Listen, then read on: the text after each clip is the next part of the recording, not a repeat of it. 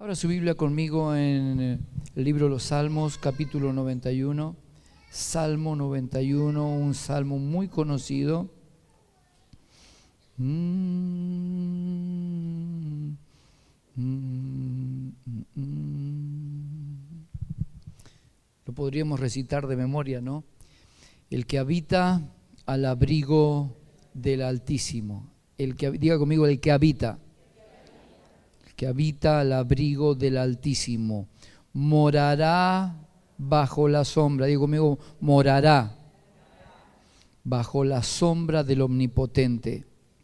No es lo mismo habitar que morar.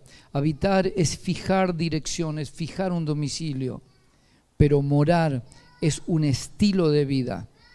Eh, la diferencia que quiero que entienda es que habitar es lo que la gente ve de afuera, lo que la gente ve, el lugar, eh, es, eh, eh, es, el domicilio, pero el morar tiene que ver con lo que pasa adentro, ¿se entiende?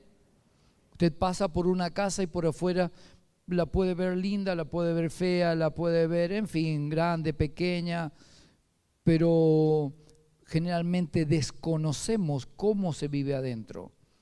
El habitar es el lugar de la residencia y el morar tiene que ver con qué es lo que pasa adentro. Entonces nosotros tenemos que hacer las dos cosas. El que habita nosotros tenemos que estar dispuestos y, tiene que haber un deseo fuerte en nuestros corazones de habitar, de hacer nuestro lugar de residencia en la presencia de Dios. ¿Cómo lo logramos? ¿Cómo lo hacemos? A través de, de la búsqueda de Dios. Como nos comentaba hace rato una de las personas que daba testimonio, tomar la decisión de hacer a Dios parte de nuestra vida, de tomar tiempo para orar, para leer la palabra. Eso fija un domicilio, me posiciona en determinado lugar. Y después el morar tiene que ver con cómo hago yo el resto de mi día, cuáles son mis principios, cuáles son mis motivos de hacer las cosas, con qué intención las hago, mi intencionalidad, mi ejecución, cómo, cómo llevo adelante mis asuntos, cómo, cómo trato, cómo, cómo me relaciono. ¿Se entiende la diferencia? Eh, acá el salmista dice el que habita, el que hace su lugar de residencia en la presencia de Dios, el que habita al abrigo del Altísimo. Leer la palabra. Mire, nosotros insistimos mucho, se insiste mucho en esta casa. No es la única, pero nosotros hablamos de esta casa. Es la casa que, que, que que Dios nos ha dado y el lugar que Dios nos ha encargado. Es como le decíamos a nuestros hijos cuando los que tienen hijos pequeños, ¿no? Y luego comienzan a ir al colegio y de repente eh, suelen decir nuestros hijos, ah, ¿por qué me decís que haga esto si mi compañerito, mi, mi, amiguito hace, eh, su papá le permite tal cosa? ¿A, qué padre le ha pasado eso? ¿Se entiende lo que quiero decir? ¿Sí? ¿Por qué? No, no, no, mira, sé esto de esta manera. No, ¿y por qué a mi amiguito? Ese es problema de él y su papá. Su papá determina esas cosas, su papá o su mamá. En su casa se hace así. Acá en esta casa se hace de esta manera.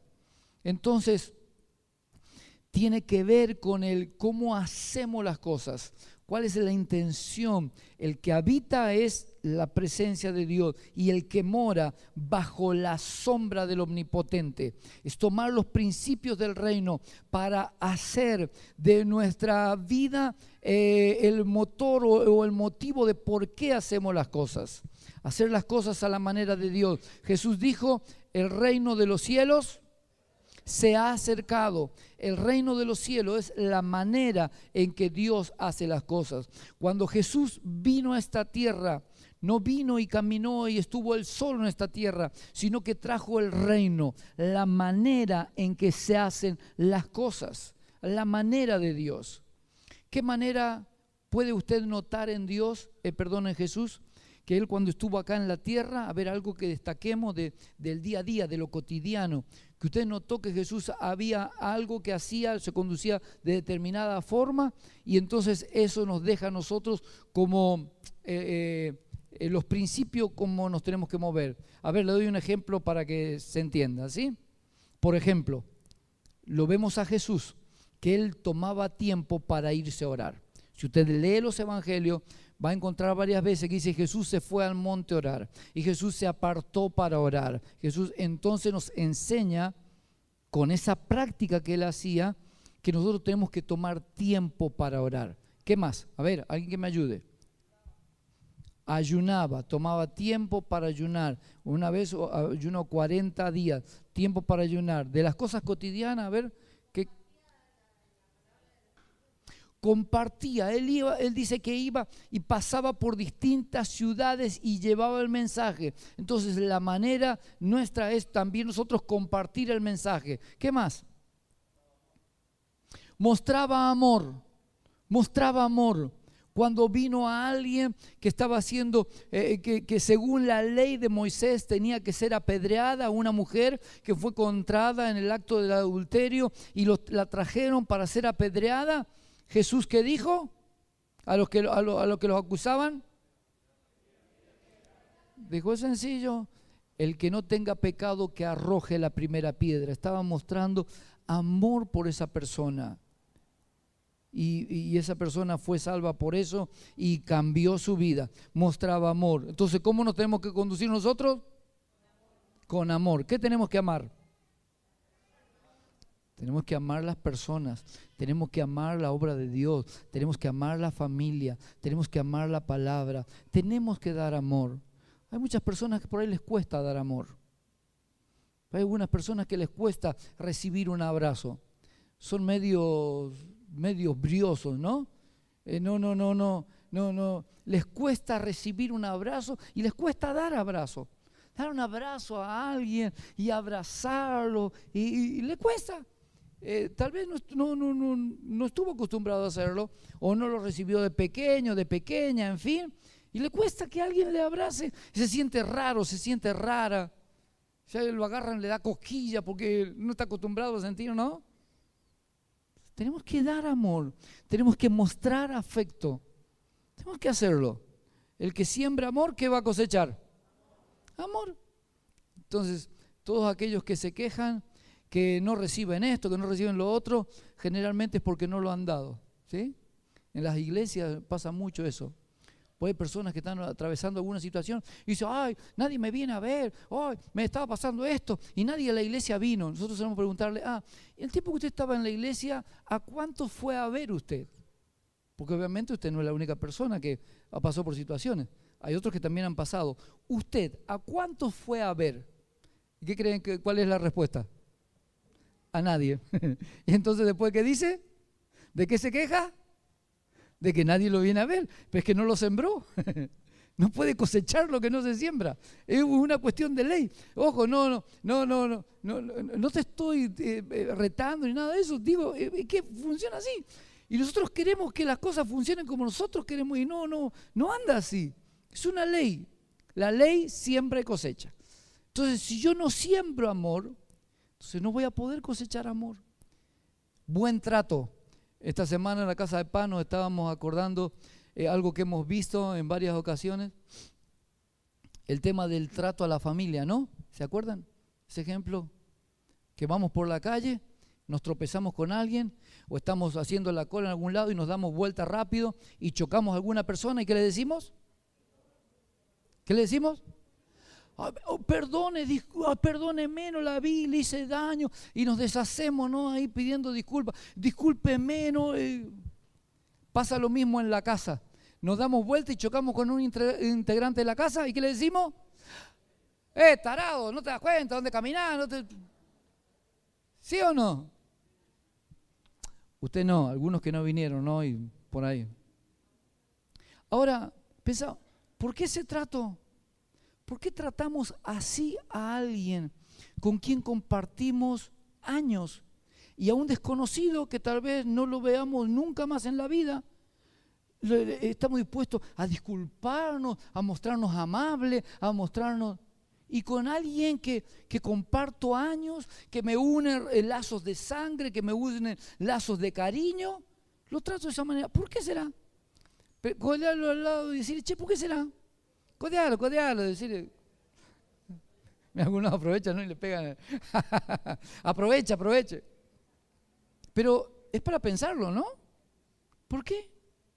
¿Por qué reacciona de esa manera? Es un estilo de vida, es una manera de vida. El que morará bajo la sombra, un estilo de vida. Tengo que ser afectuoso. Está bueno eso de ser afectuoso. Está bueno eso de, de extender perdón cuando alguien hace algo. Extender perdón. El que habita al abrigo del Altísimo morará bajo la sombra del Omnipotente. Me gusta el verso 2. Diré yo a Jehová. ¿Qué es lo que va a hacer? ¿Qué es lo que va a hacer? Le va a decir, va a hablar con Dios. Va a hablar con Dios. Tenemos que hablar con Él. Tenemos que tomar tiempo para hablar con Él. Diré yo a Jehová. Tengo que tomar tiempo para hablar con Dios. ¿Cómo hacemos nosotros para hablar? ¿Cómo le llamamos cuando hablamos con Dios? A esa acción, ¿cómo le llamamos? Orar. Orar es hablar con Dios. Diré yo a Jehová, voy a hablar con Él. Voy a tomar tiempo para hablar con Él. Poneme la imagen de los, la oración de los martes. Te invitamos los días martes, estamos haciendo oración en la mañana. Tenemos ahí un tiempo de declaraciones. Si usted dice, ah, pero es que yo no sé orar, bueno, le invitamos. Ahí va, a escuchar y va a aprender a orar, a hacer declaraciones, a, a conectarse con el cielo. Diré yo a Jehová, esperanza mía y castillo mío, mi Dios en quien voy a confiar. ¿Quién es mi esperanza? Ah, no, si me dan un subsidio, ah, si me dan esto, ahí voy a ah, si me dan aquello. No estoy diciendo que está mal que lo reciba, de ninguna manera. Estoy diciendo dónde está puesta nuestra esperanza. Ah, porque, eh, no sé, tengo que hacerme una revisación y, el yo le tengo una confianza al doctor, yo confío tanto y no está mal que vaya al doctor y si tiene que hacerlo, hágalo, no es pecado ni nada de eso. Pero aunque yo vaya a algún profesional por algo, mi confianza tiene que estar en Dios. Mi confianza tiene que estar en Dios. Si tengo que hacer alguna, eh, algún trámite, si tengo alguna situación de un juicio, de algún papel, de, algún, de alguna cosa, mi confianza. No, porque me, me han dicho que me van a poner en contacto con fulano y he conseguido ahí una cuña para que me... No confía en las cuñas, confía en Dios confía en Dios. Por eso le decía hace rato, no se trata de saber, se trata de creer. Al que puede creer, dijo Jesús, todo le es posible. Se trata de creerlo. Yo tengo que creer de que así va a funcionar. Yo tengo que creer de que Dios me va a favorecer, que Él es mi castillo. Voy a confiar en Él. No voy a poner mi confianza. No, este mes no, este mes estoy tranquilo porque este mes de ahí me ha entrado un dinero aparte eh, que no tenía en cuenta y este mes estoy tranquilo. El otro mes que no me, tal vez no me entra eso, ¿cómo voy a estar? Voy a estar intranquilo. No, porque Él tiene que ser mi confianza. Él es mi esperanza. Él, en Él espero. Eso es esperanza. Espero en Él. Espero en Él. Él es el que me va a socorrer. Él es el que me va a ayudar. Él es el que me va a sacar de esta situación seguramente va a usar diferentes cosas, va a usar personas, va a usar, no sé, no sé qué lo quiera usar, pero Él es el que lo está haciendo, Él es el que está obrando, Él es el que me está favoreciendo. Dios le da orden a esa persona. ¿Se acuerda el profeta cuando fue, a, Dios lo mandó a, un lago y había, eh, eh, perdón, estaba en el lago, se secó el lago, el arroyo se secó y entonces Dios lo envió a una ciudad, ¿cómo se llamaba la ciudad? Vamos, los teólogos de la casa, ¿cómo se llamaba la ciudad? Sarepta, Sarepta de Sidón. Lo mandó como si dijera, andate a Villatuel, ¿sí? Lo mandó a Sarepta de Sidón. ¿Y qué es lo que le dijo? Allí le he dado orden a una viuda para que te sustente. Le he dado orden a una viuda. Entonces nosotros tenemos que creer cuando nosotros tenemos muchas veces situaciones, Dios le da órdenes a personas para que solucionen nuestra situación. Dios le da orden. ¿Cuál es nuestro desafío? ¿O qué es lo que tenemos que hacer nosotros? Creer. ¿Y luego? Tenemos que encontrar quién es esa persona. tenemos que encontrar. Por eso es que tenemos que dejar por ahí, por ahí nos quedamos en la casa y decimos, bueno, Dios me irá de algún lado, Dios. No, no, no. Vaya, vea, vaya. Vea, busque, contáctese, no sé. Y cuando quiera acordar se va a encontrar con la persona que Dios le ha dado la orden. Eh, también solemos orar en la mañana, los que están en la oración en la mañana se van a acordar. A veces en esas oraciones decimos, Señor, las personas que tú le has dado orden en este día para que me bendigan, para que hagan cosas a mi favor, Señor, declaro que esas personas te obedecen, obedecen, porque tú le has dado una orden. Dios nos, ama y si nosotros estamos conectados con Él, Él quiere ayudarnos. Entonces Él le da orden a esa persona. Entonces después nosotros no nos deslumbramos con esa persona. ¿Quién fue el que proveyó? Dios el que proveyó. Se cuenta de una, eh, de una hermana ya anciana y que estaba pasando por una situación económica eh, muy incómoda y entonces eh, se ponía cerca de su ventana, la ventana daba a la vereda, y habían unos muchachos que, que, solían estar por ahí y la escuchaban y se burlaban de ella por ser cristiana y por creer en Dios. Y entonces la escucharon un día que ella estaba orando y decía, Señor, necesito la provisión, Señor, yo creo, Señor, por la provisión, Señor, que tú me vas a enviar, Señor, para, para hacer la comida, Señor, los alimentos que necesito. Y entonces los muchachos entre ellos le dicen, ¿qué te parece si vamos y le buscamos eh, el alimento, traemos, compramos cosas y venimos y se la ponemos en la ventana? Vas a ver lo que dice. Y entonces, ¿qué hicieron? Fueron al almacén, al súper, no sé, compraron algunas cosas y, volvieron y ella todavía estaba orando y se lo dejaron ahí en la ventana.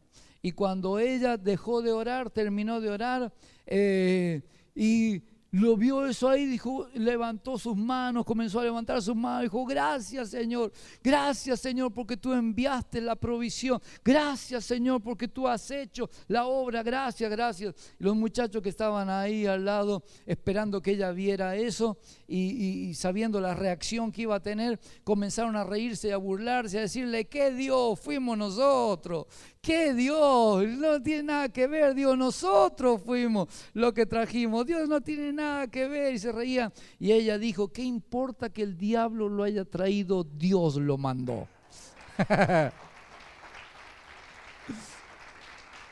Entonces, no importa a veces a quién Dios usa, pero los que confiamos en Dios de veras, siempre creemos, Dios está atrás de nuestra provisión.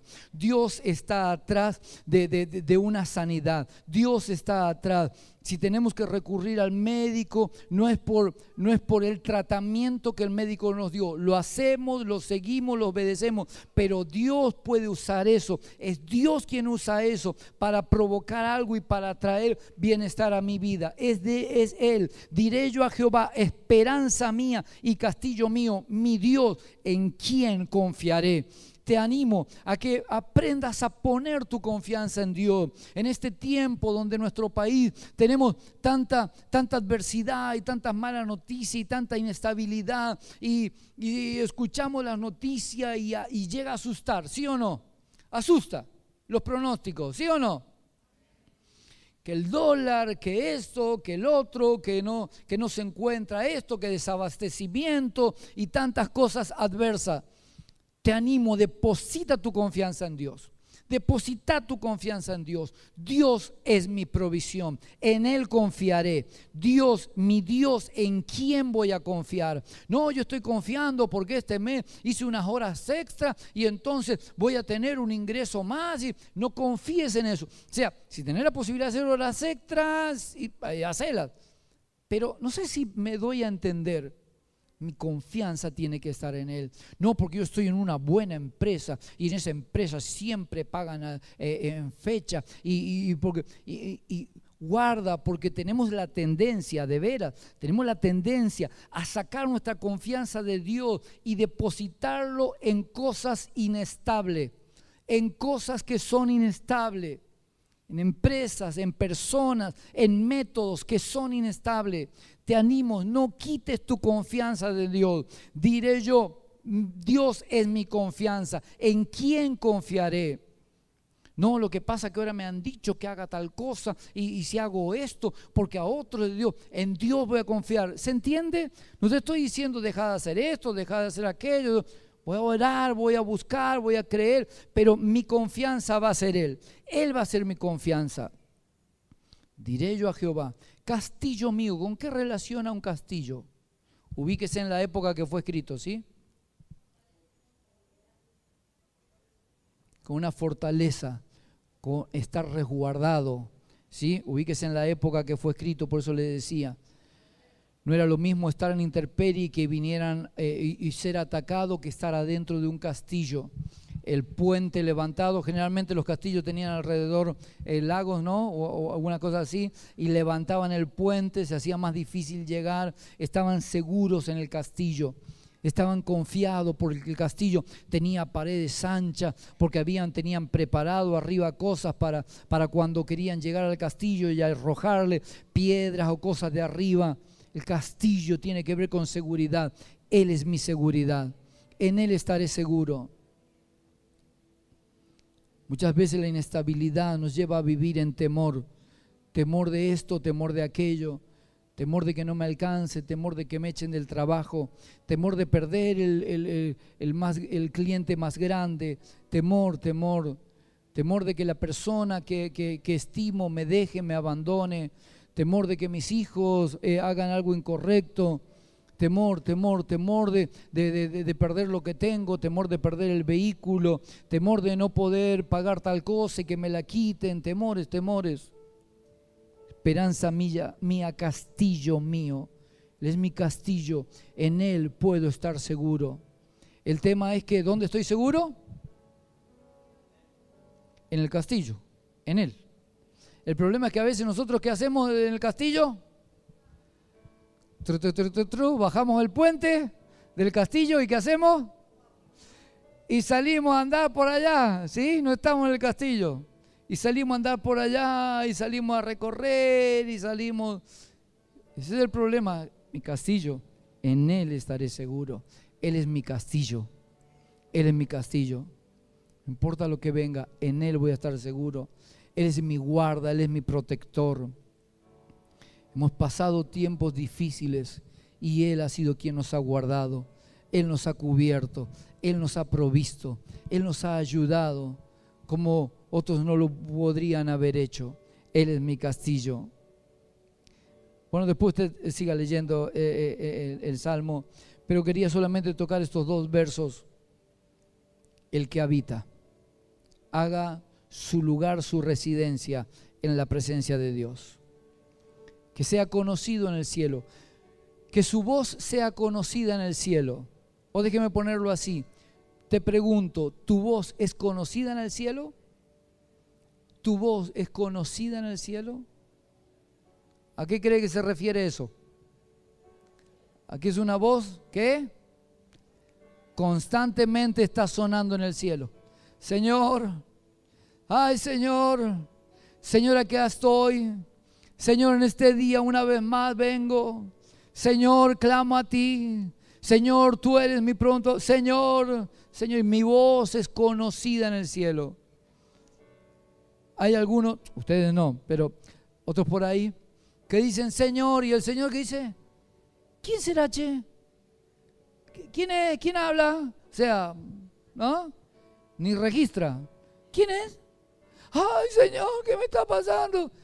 ¿Quién chilla por allá? ¿Quién está chillando? Eso tiene que ver con la seguridad que yo tengo en Él. Codea al de al lado y decirle, bueno, serás un chillón, ¿no? Le ha encantado, che, ¿no? Lo del. ¿ah? Le ha gustado, ¿no? bueno, será un chillón, una chillona, ¿no? Eso también lo aprendemos en la oración. Orar no es andar chillando. Él es mi esperanza. Estoy, en Él estoy seguro. Y sé que no me va a dejar, sé que no me va. Sé que lo que yo pida, sé que lo que Él va a atender mío. Así que no voy, che, Señor, Señor, ¿cómo puede ser? Ay, yo que voy a la iglesia. Ay, ¿cómo puede? Cuando yo ya estoy preguntando el cómo puede ser, es porque no estoy confiando. Ay Señor, ay Señor. Pero cuando hay una seguridad en mí, cuando soy un hijo, Él es mi esperanza y Él es mi castillo. Voy y clamo y levanto mi voz, Padre, Padre. A mí me encanta decir mi nombre. No es porque me guste tanto mi nombre, sino que me encanta, ¿viste? ¿No? Largarlo para el cielo mi nombre. Padre, soy Walter. Soy Walter. Estoy clamando. Padre, necesito. Yo sé que sé. Yo sé que sé. Tú eres mi castillo. Tú eres mi esperanza. Tú eres mi roca fuerte. Tú eres mi fortaleza para salvarme. En ti estoy seguro. Déjame decir esto y oramos es importante desde qué posición nosotros oramos o nos comunicamos con Él o hacemos ese diré yo. Si lo hago desde una posición de temor, si lo hago desde una posición de desesperación o, lo hago desde una posición de seguridad, he venido al lugar correcto. Es importante orar desde una posición de seguridad. Si hay personas que oran desde una posición de temor, de miedo. Ay, Señor, Señor, por favor. Miedo.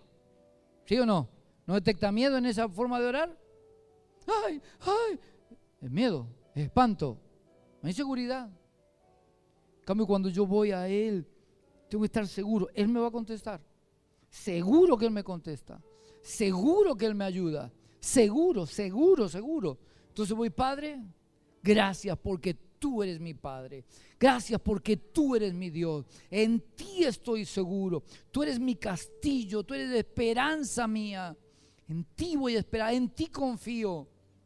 Y tu palabra dice, sus oraciones tienen que estar cargadas de tu palabra dice. Tu palabra dice, el que habita, he hecho de tu presencia mi habitación. En ti estoy seguro. Póngase en pie que vamos a orar. Mm.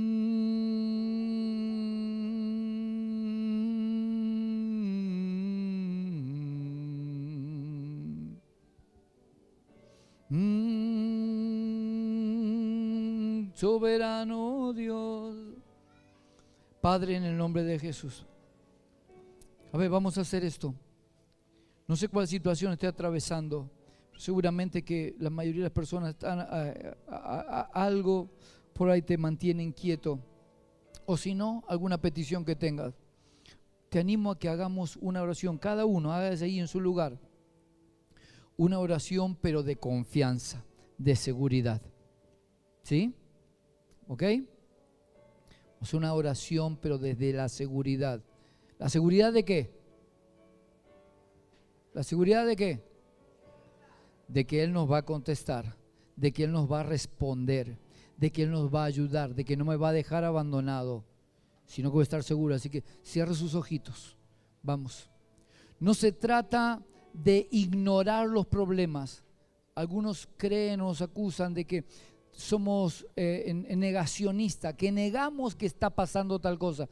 No, no, no se trata de negar. Se trata de identificar bien el problema y luego llevárselo a Él. Señor, tu palabra dice trae tus cargas a mí, que yo las llevaré. Señor, esta noche te traemos nuestras cargas. Vamos, llévele su carga. Señor, te traigo mis cargas.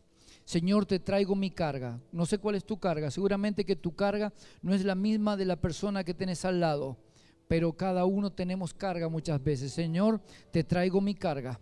Tú dijiste, tú dijiste, yo no te pedí, tú dijiste, trae tus cargas, trae tus cargas. En esta noche te traigo mi carga. Los que están allí en esta sintonía, te animo que hagas allí una oración de fe desde la seguridad de que Dios te oye y que deje tus cargas en Dios y Él las va a llevar. Te bendecimos en el nombre de Jesús. Amén, amén, amén.